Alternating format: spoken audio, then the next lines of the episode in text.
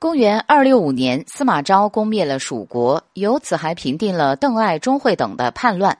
结果却在庆功宴上突然吐血身亡，在临死前用手指指了指自己的儿子司马炎，最后却没能说出一句话就死了。这是《三国演义》中对司马昭之死的描述。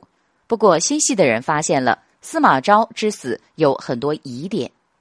通过司马昭临死前最后指了儿子司马炎的动作来看。这可能不仅仅是告诉自己的心腹谋臣贾充，自己死后传位给司马炎，而是另有所指。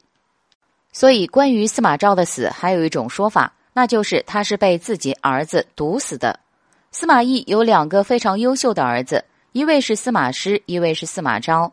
公元二四九年，司马懿诛杀了曹爽，从此就开始独揽魏国政权。在司马懿逝世后，他的儿子司马师继承了他的位置。然而，没有过多久，司马师在平定叛乱后，却因为生病而死。由于司马师没有子嗣，所以这个位置就交给了司马昭。司马昭当时有两个儿子，一个是司马炎，另一个就是司马攸。司马昭被称为是一代奸雄，但是他对自己的哥哥非常尊重。论能力，司马师远远超过司马昭。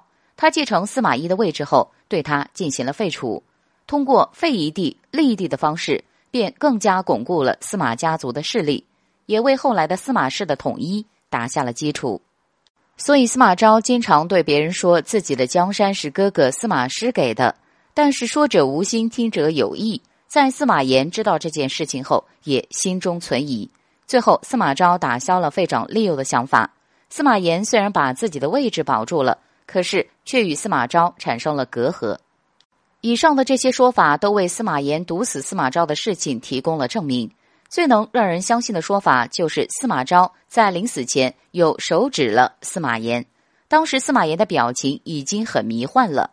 作为儿子，父亲死在了自己手里，应该是悲伤的，而他却是神情表现慌张。司马昭平时身体也比较健康，如果说真的是突然得了中风而死，大概不会有很多人相信。但是在死之前开口却不能言，一定是有什么难言之隐。不得不说，司马炎真的是心狠手辣呀。